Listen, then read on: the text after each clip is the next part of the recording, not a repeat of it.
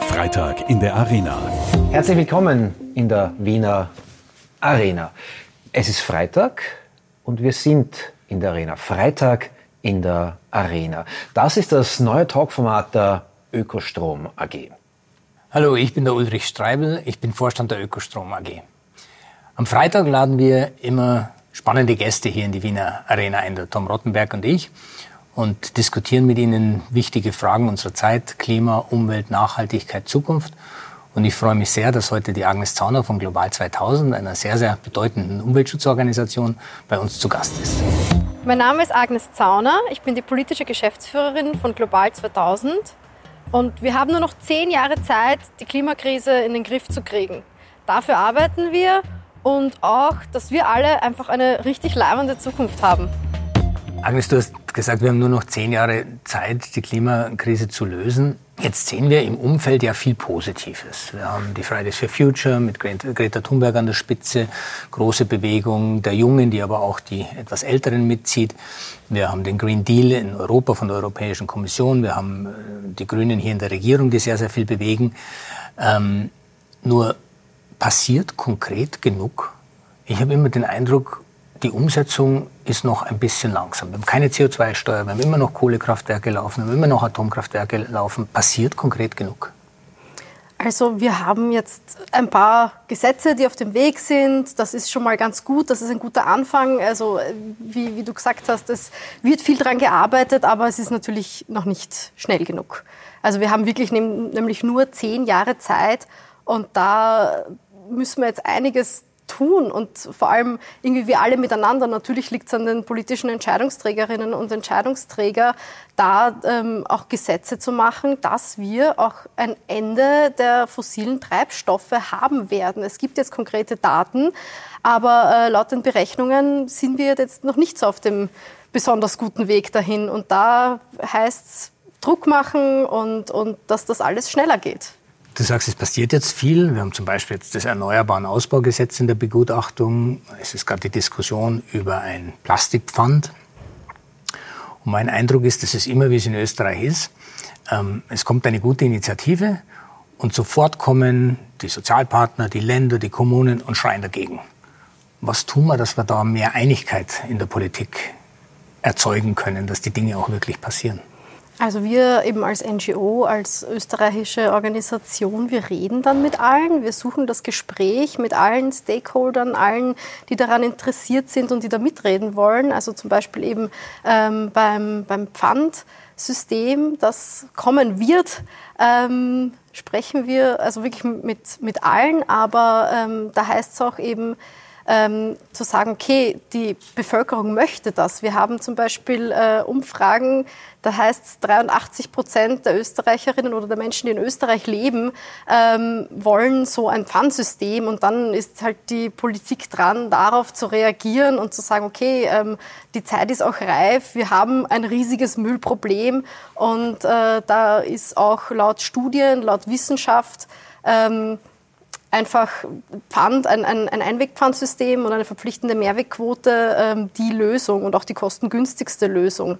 Ähm, das ist auch unsere Aufgabe, das aufzuzeigen und eben auch gegenüber der, der Regierung und der Entscheidungsträgerinnen das aufzuzeigen.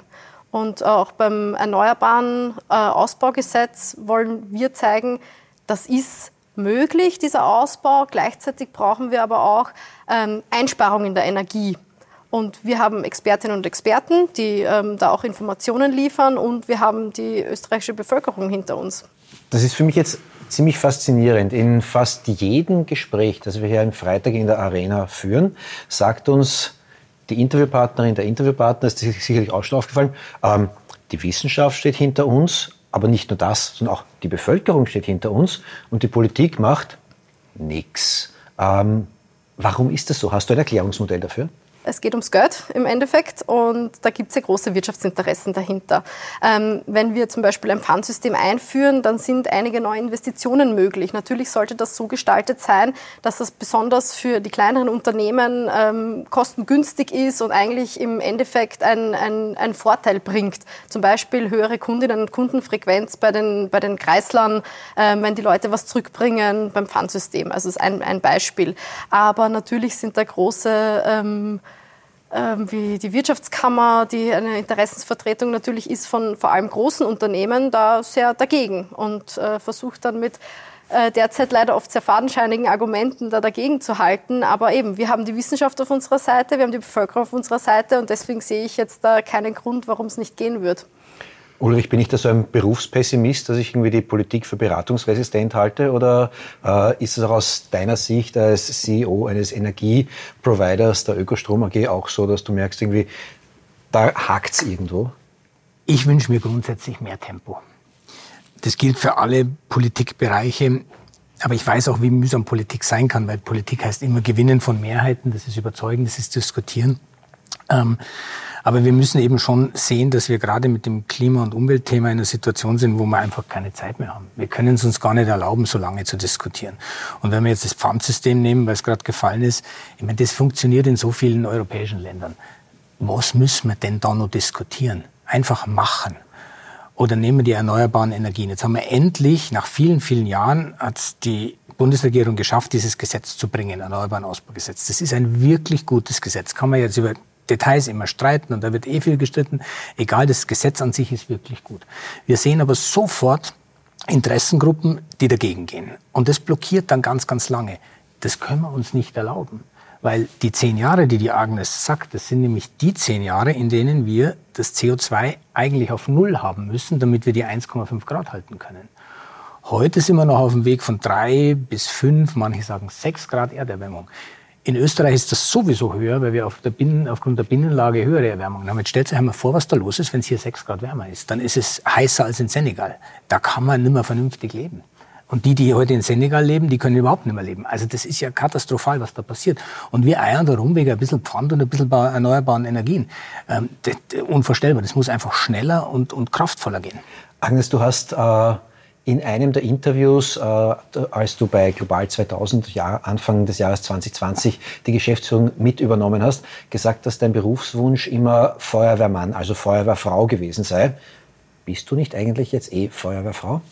Manchmal komme ich mir so vor, also ähm, dass wir irgendwie Brände löschen und viele kleine Brände hinterherkommen, um sie zu löschen. Und ich möchte eigentlich das wirklich Große angehen. Also mir geht es wirklich um diese ähm, Zukunftsvisionen. Wie kann eine klimafreundliche Zukunft für uns alle ausschauen? Und da geht es wirklich um konkrete Bilder. Und ich merke halt oft, ähm, viele Leute können sich das nicht so gut vorstellen, weil in Zukunft, es gibt noch keine Bilder von der Zukunft, ist ja logisch, ähm, aber wir können zumindest welche zeichnen, welche erzählen, weil äh, ich merke oft, ist das Thema mit klimafreundlicher Zukunft mit Verzicht verbunden und das stimmt ja eigentlich gar nicht. Es geht um viel mehr Lebensqualität für alle. Und wenn man das wirklich ähm, auf konkrete Dinge runterbricht, wie zum Beispiel, okay, mir ist immer so heiß daheim, wenn es Sommer ist und ältere Leute leiden darunter. Wie können wir was dagegen tun? Da gibt es Begrünungsmaßnahmen. Da gibt es ähm, wirklich, wieso gibt es die ganzen Parkplätze vor der Haustür? Wieso stehen da nicht Bäume und Sträucher, die Womit das Ganze kühler machen? Werden. Du musst auf Parkplätze verzichten, weniger Auto fahren. Das sind so Angstszenarien halt. Ne?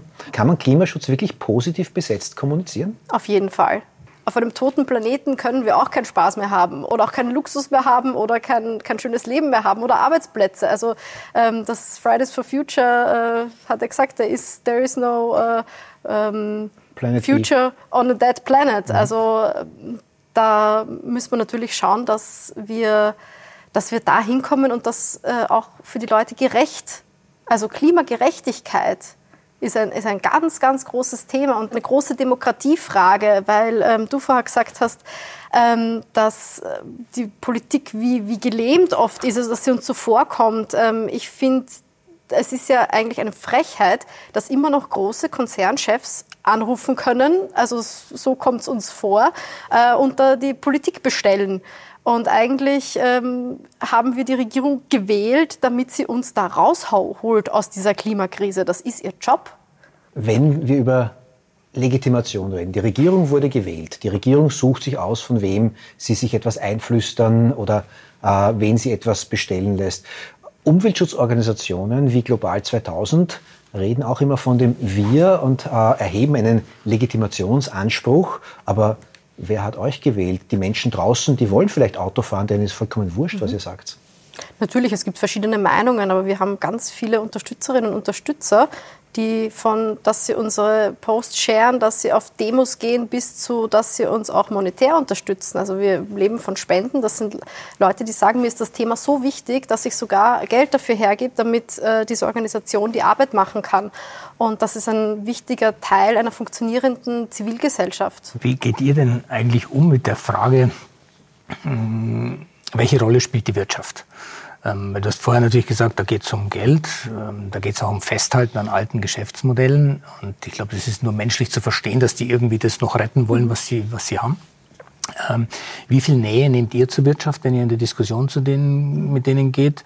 Ähm, wie, wie achtet ihr darauf, dass ihr unabhängig bleibt, aber mhm. trotzdem im Kontakt, weil sonst geht es mhm. ja wahrscheinlich auch nicht, oder? Wie mhm. macht ihr das? Also ich bin total gern mit Wirtschaftstreibenden auch in Kontakt, weil ähm, das ist ähm, oft das ist total interessant, was die für äh, Probleme haben oder, oder ähm, wie, wie, sie Dinge lösen wollen. Es gibt ja auch total innovative äh, Branchen oder innovative Unternehmen und Unternehmerinnen. Das finde ich, äh, also mir taugt das wirklich, mit denen zu reden. Ähm, wir als Global 2000, wir haben auch Wirtschaftskooperationen, wo wir natürlich ähm, ganz, ganz genau schauen, dass unsere Unabhängigkeit immer gewahrt bleibt und dass ähm, wir Kooperationen eingehen, wo wir sagen, okay, wir haben einen wirklichen Impact. Also wir können wirklich dem Unternehmen helfen, Richtung klimafreundlich, umweltfreundlich zu gehen. Wir haben seit 18 Jahren mittlerweile ein Pestizidreduktionsprogramm. Das haben wir gemeinsam mit Rewe. Und da ähm, haben wir viel strengere Pestizidgrenzwerte ähm, als gesetzlich vorgegeben eingeführt, was wiederum einen großen Impact auf das hat, was wir konsumieren in den Supermärkten. Und ähm, diese Kooperation läuft sehr gut und äh, wir haben da sehr viele Expertinnen und Experten, also wirklich Chemikerinnen, Biologinnen, die sich das ganz genau anschauen und total unabhängig testen. Also da gibt es kein, vom Konzern kein Mitspracherecht, ähm, wie wir da testen. Und ähm, ja, wir schauen uns das ganz genau und da mit Argusaugen an. Gut, das ist toll für euch, toll für die Konsumenten und mhm. Konsumentinnen. Aber was hat ein Konzern davon? Mhm. Äh, mhm strenger als das Gesetz zu sein. Was der Konzern davon hat, kann sagen, okay, wir bieten äh, bessere Qualität an. Was wiederum dann äh, den Effekt hat, dass der Konzern auch schauen muss, okay, von wem beziehen wir zum Beispiel diese Lebensmittel? Was für Standards setzen wir? Also wir sagen, ähm, wir wollen Lebensmittel, die weniger pestizidbelastet sind, also wollen wir ähm, eine Landwirtschaft, die weniger Pestizide einsetzt. Also das ist ja alles verbunden miteinander. Wirtschaft funktioniert so und wir versuchen das eben so mit diesen Kooperationen zu beeinflussen. Und ähm, insgesamt, weil wir Wirtschaft angesprochen haben, ich finde es sehr interessant, dass es jetzt, und das war vor einigen Jahren noch nicht möglich, dass wir diskutieren, dass wir ein anderes Wirtschaftssystem brauchen, dass wir anders wirtschaften müssen, um eben ähm, die, diese Klimakrise in den Griff zu kriegen und die, die begrenzten Ressourcen, die wir auf dem Planeten haben, nicht aufzubrauchen und, und, und zu verschwenden und dann am Schluss nichts mehr zu haben. Und das finde ich sehr interessant und gut, dass es jetzt in eine Richtung geht, dass wir ähm, eben darüber diskutieren können und es gibt so viele Ideen, wie wir die Wirtschaft anders gestalten könnten, sodass sie für Menschen als auch den Planeten gut ist. Ulrich, siehst du dieses, diese Aufbruchsstimmung, spürst du die auch in deiner Welt des Managements? Wie die Agnes sagt, es ist, es ist wirklich viel passiert. Also jetzt bin ich seit 25 Jahren in der Wirtschaft und ich war auch nicht immer nur bei nur grünen Unternehmen. Also ich kenne da doch eine breite Palette auch von Geschäftsmodellen. Und da passiert schon was. Also ein großer Teil der Unternehmen fängt an zu denken, dass es ja so nicht weitergehen kann. Und es hat zwei Wurzeln. Zum einen werden Geschäftsmodelle nicht mehr funktionieren, wenn sie nicht nachhaltig ist. Und zum anderen ist es ein ganz privater Moment. Die Manager in diesen Unternehmen haben meistens Kinder. Und diese Kinder oder Jugendliche sind jetzt auf den Demonstrationen und die gehen nach Hause und sagen, Mama, Papa, was tut ihr eigentlich in euren Unternehmen dafür, dass unsere Zukunft nachhaltig und lebenswert bleibt. Und insofern haben wir da eine gute Kombination aus den doch privaten Elementen zu Hause am, am, am, am Tisch beim Abendessen und demjenigen, dass das einfach notwendig ist, neue Geschäftsmodelle aufzusetzen, weil die alten, die sind tot. Mhm. Wie hat denn dein Engagement, dein Öko, dein Umweltschutzengagement begonnen? Das ist lange, lange, lange her. Also ich würde sagen, durch meine Eltern. Äh, ich komme aus Wiener Neustadt, südlich von Wien.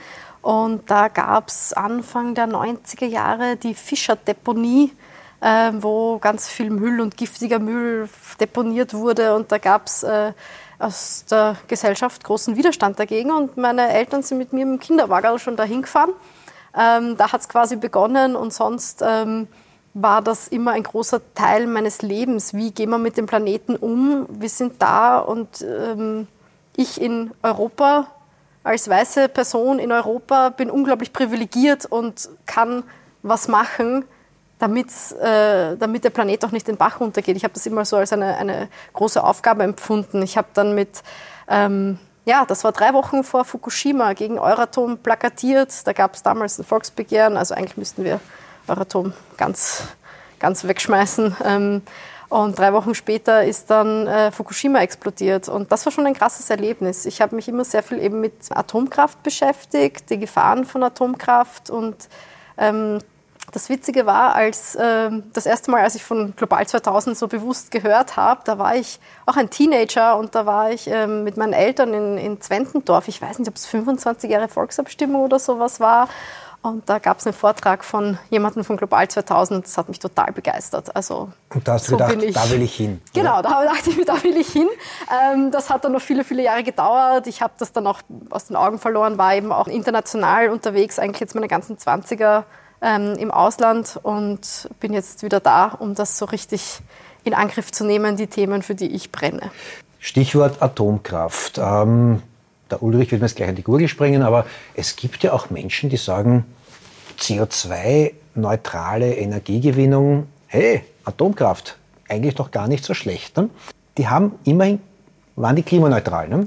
Aber denen fehlt eine Info, weil es ist nicht klimaneutral. Also ganz und gar nicht. Wenn man sich ähm, vom Atomkraftwerkbau bis zum Uranabbau bis zur Endlagerung, also die es nicht wirklich gibt, äh, wenn man sich das alles anschaut, dann verbraucht das, also dann ver verursacht ein Atom, die Nutzung von Atomkraft wesentlich mehr CO2 als zum Beispiel Photovoltaik oder viel mehr als Windkraft.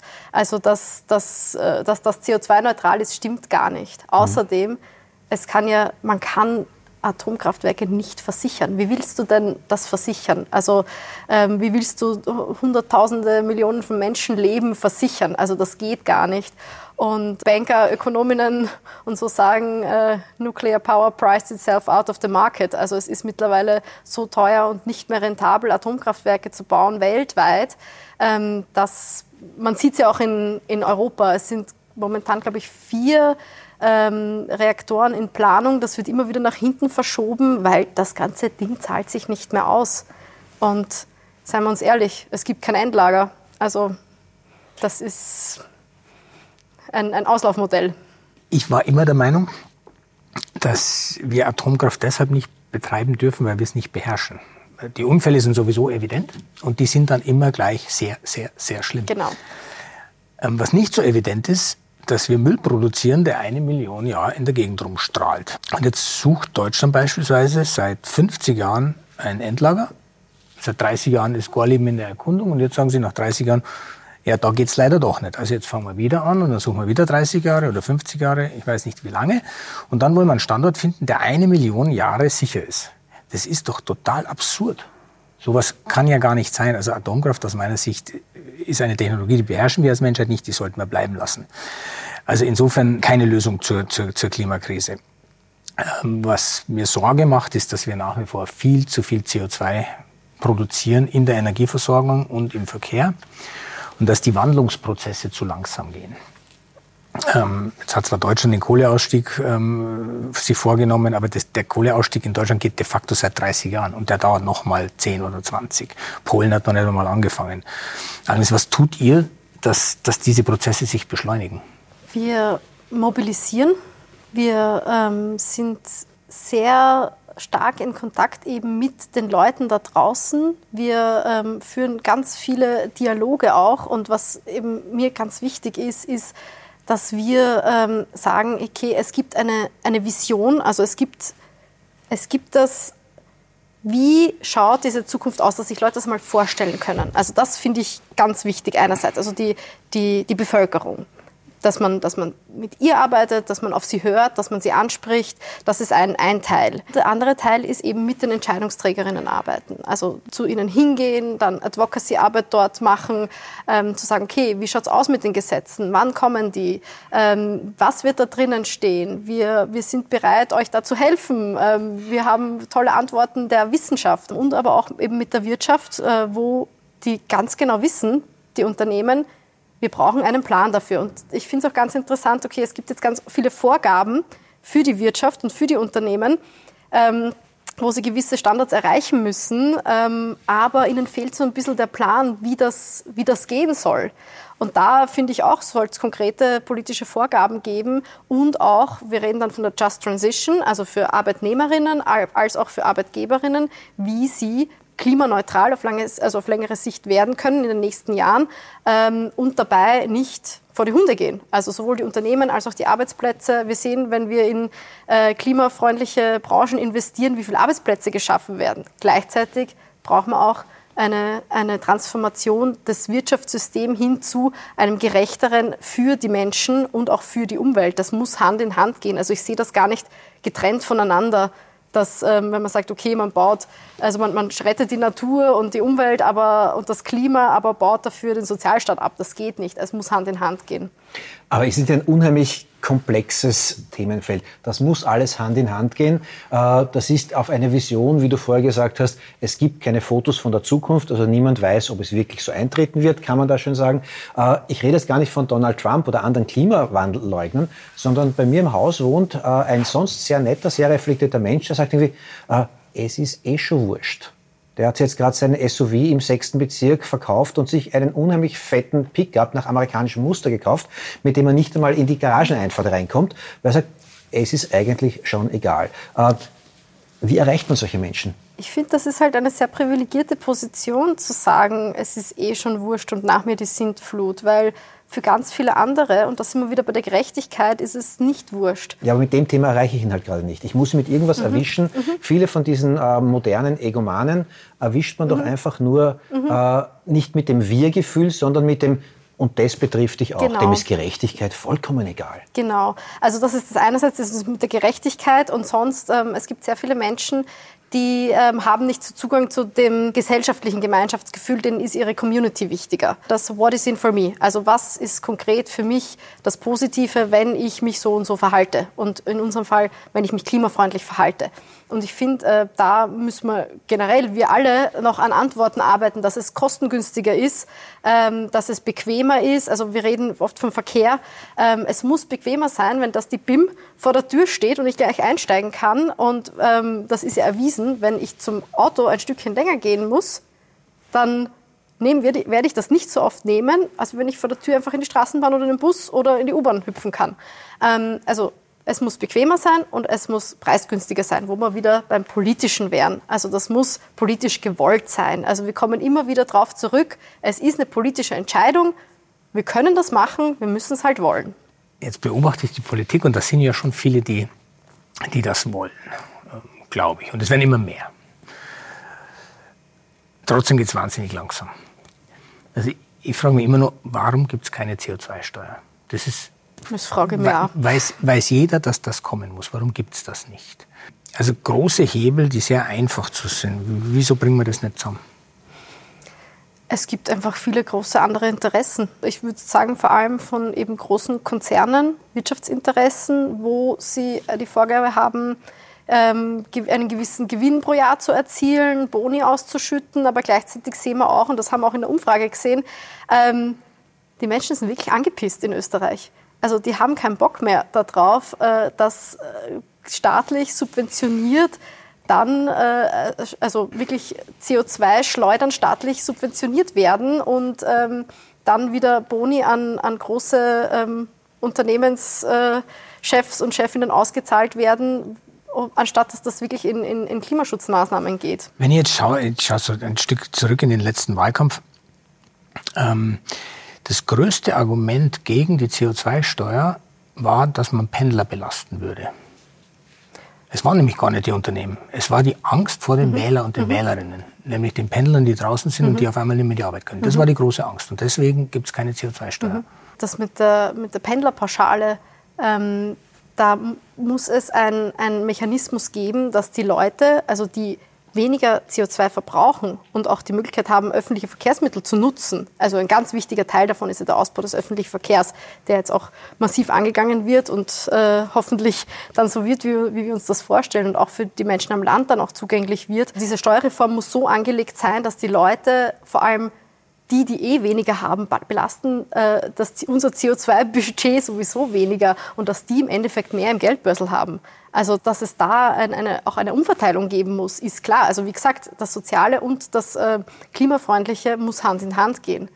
Jetzt reden wir davon, dass uns die Zeit davon rennt. Wir reden davon, dass wir maximal noch zehn Jahre haben. Wir reden davon, dass uns das alles viel zu langsam geht.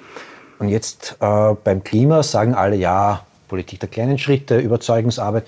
Mit Corona hatten und haben wir ein ungefähr genauso großes, vehementes Thema. Äh, und da hat das funktioniert. Da ging es nicht irgendwie, wir müssen jetzt mal diskutieren, sondern da ging es Wum, Clash und mhm. alle haben es akzeptiert.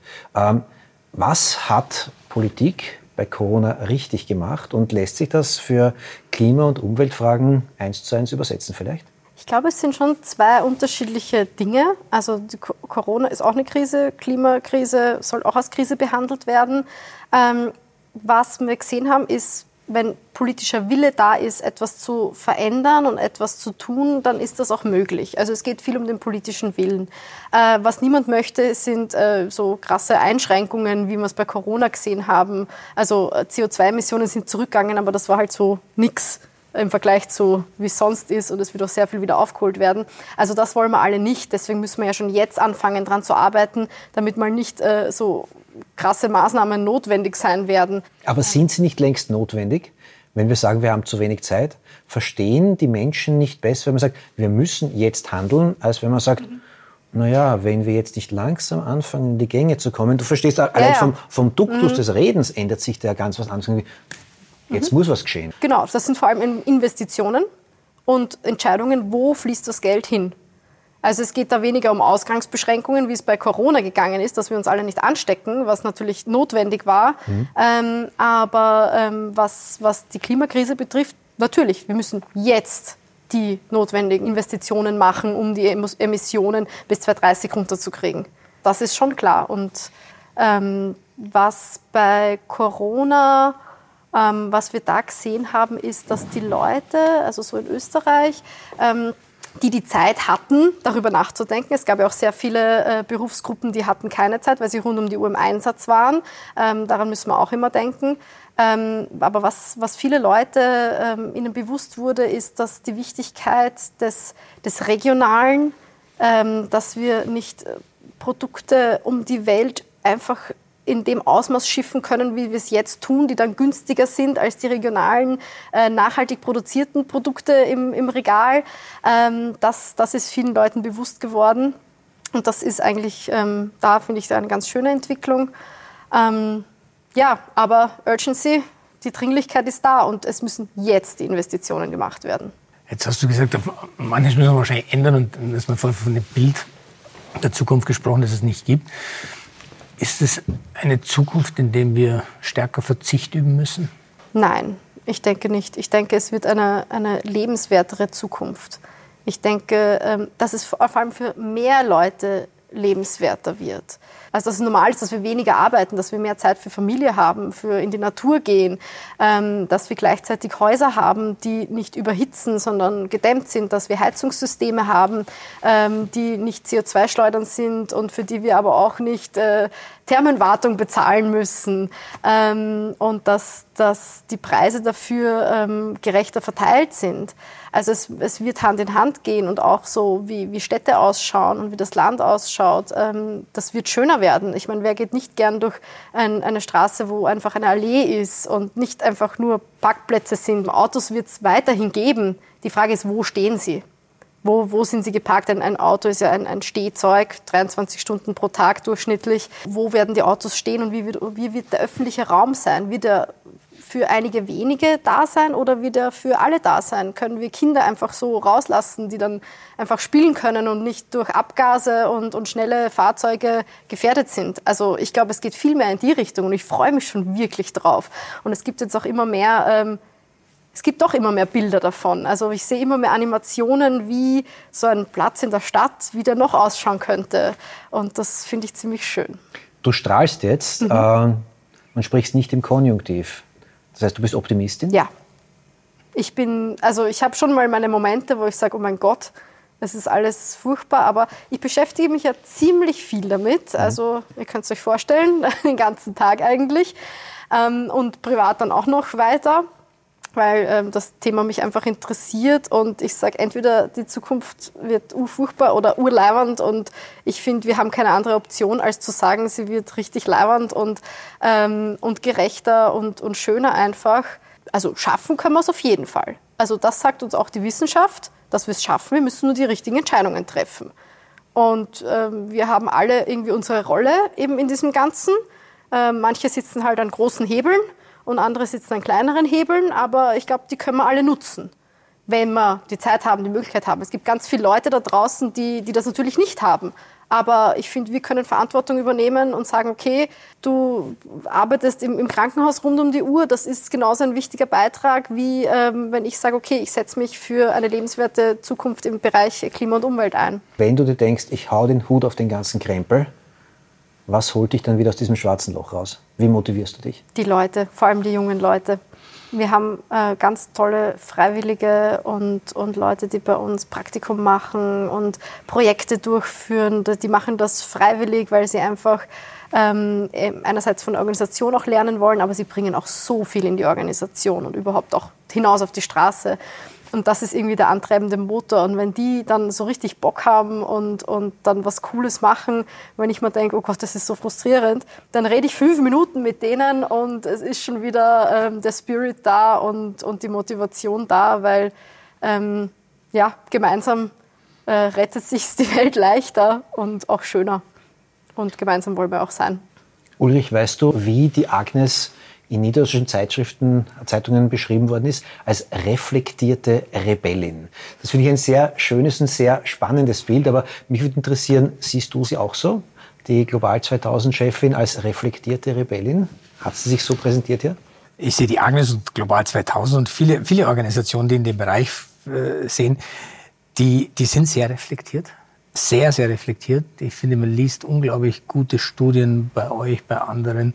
Ähm, da ist unglaublich viel Wissen und dieses Wissen brauchen wir. Und das Rebellische ist notwendig, weil wenn wir nicht rebellische Elemente haben in dieser Gesellschaft, dann wird zu wenig passieren. Und die rebellischen Momente kommen häufig von den Jüngeren. Und jetzt ist es ja schon so, dass die Agnes ein bisschen jünger ist als ich zumindest. Und ich mich total freue, wenn, wenn Menschen zum einen als Jugendliche schon auf der Straße sind, wenn sie dann wie die Agnes ihre Zeit und ihre Energie einsetzen, um ein bisschen rebellisch auch Dinge aufzubrechen und auch durchaus die Forderung an diejenigen stellen, die jetzt eine Halbgeneration weiter sind, die am ehesten im Moment in der Lage sind, dann die Dinge auch umzusetzen. Und wenn diese Ketten funktionieren, vom Impuls über diejenigen, die ein bisschen rebellisch sind, zu denen, die tatsächlich jetzt die Möglichkeiten haben, dann wird das gelingen. Und ich bin nämlich auch bei der Agnes, ich bin überzeugt. Also ich glaube es nicht nur, ich bin überzeugt, dass wir diese lebenswerte Zukunft schaffen werden. Es ist ja in unser aller Interesse. Wir alle wollen in einer ähm, Welt leben, in der es sozial gerecht zugeht, in der die Umwelt nicht über die Maßen belastet wird, in der es nicht stinkt in den Städten, in der nicht irgendwie Müll am, am, äh, in den Flüssen herumschwimmt. Das ist doch klar. Und wir haben alles, was wir brauchen. Und wir müssen nur diese Kräfte zusammenbringen und das tun und das wird uns gelingen. Damit uns das gelingt, muss man auch was tun. Und es gibt hier in Freitag in der Arena auch eine kleine Rubrik, wo wir unsere Gesprächspartnerinnen, unseren Gesprächspartner bitten, uns einen kleinen Tipp zu geben, was man jeder von uns ganz konkret tun kann. Tipp am Freitag. Agnes, dein Tipp am Freitag. Was empfiehlst du an kleiner Aktivität oder kleiner Aktion, die jeder und jede machen kann, die doch auch einen Impact für eine bessere Welt, für ein besseres Klima hat. Es sind eigentlich ähm, zwei Tipps. Ähm, einerseits ähm, finde ich, sollte man wählen gehen und schauen, was, was kann man in, in dem System, im demokratischen System, was wir haben, dazu beitragen, dass wir wählen ähm, und auch von unserem, wer Zeit hat und wer die Kraft hat und die Möglichkeit hat, zum Beispiel äh, das Demonstrationsrecht zu nutzen und, und da rauszugehen. Äh, wir haben es gesehen, diese Demos von den jungen Menschen und in der Geschichte haben immer junge Menschen den Lauf der Geschichte verändert. Ähm, daran teilzunehmen und diese zu unterstützen, wenn das möglich ist. Ähm, sonst, was wirklich alle tun können, ist mit anderen Leuten reden. Also ob es in der Familie ist, ob ähm, es einfach nur sich informieren ist ähm, oder mit Freundinnen und Freunden reden, das finde ich ist ein, ein richtig wichtiger Beitrag, weil so Prozesse angeregt werden. Hey, wie stelle ich mir diese Zukunft vor? Oder was möchte ich nicht, was möchte ich schon? Und ich finde, das ist der wichtigste Beitrag, den man machen kann. Und ja, wenn man Geld hat, kann man natürlich auch Initiativen unterstützen, Organisationen unterstützen. Ähm, und ich denke mir, es gibt so viele unterschiedliche Leute, die unterschiedliche Beiträge leisten wollen. Ähm, da gibt es sicher für alle, für alle was. Liebe Agnes, vielen, vielen Dank. Und wenn euch jetzt vorkommt, als wäre das mit mir abgesprochen gewesen, das ist es nicht. Agnes Tipp am Freitag lautet Spread the Word. Redet darüber. Redet über das, was euch beschäftigt, über das, was uns beschäftigt, über das, was unsere gemeinsame Zukunft sein kann. Redet drüber. Wir, der Ulrich und ich, reden in diesem Fall leider nur in eine Richtung zu euch, aber ihr könnt uns ja auch antworten. Per E-Mail, per WhatsApp, per was auch immer, Rauchzeichen, Buschtrommel. Wir freuen uns über Reaktionen und werden sicherlich darauf eingehen. Freitag in der Arena. Das war der Talk der Ökostrom AG. Zu hören und zu sehen auf den üblichen Kanälen und wir hören und sehen uns bald wieder. Danke, ciao.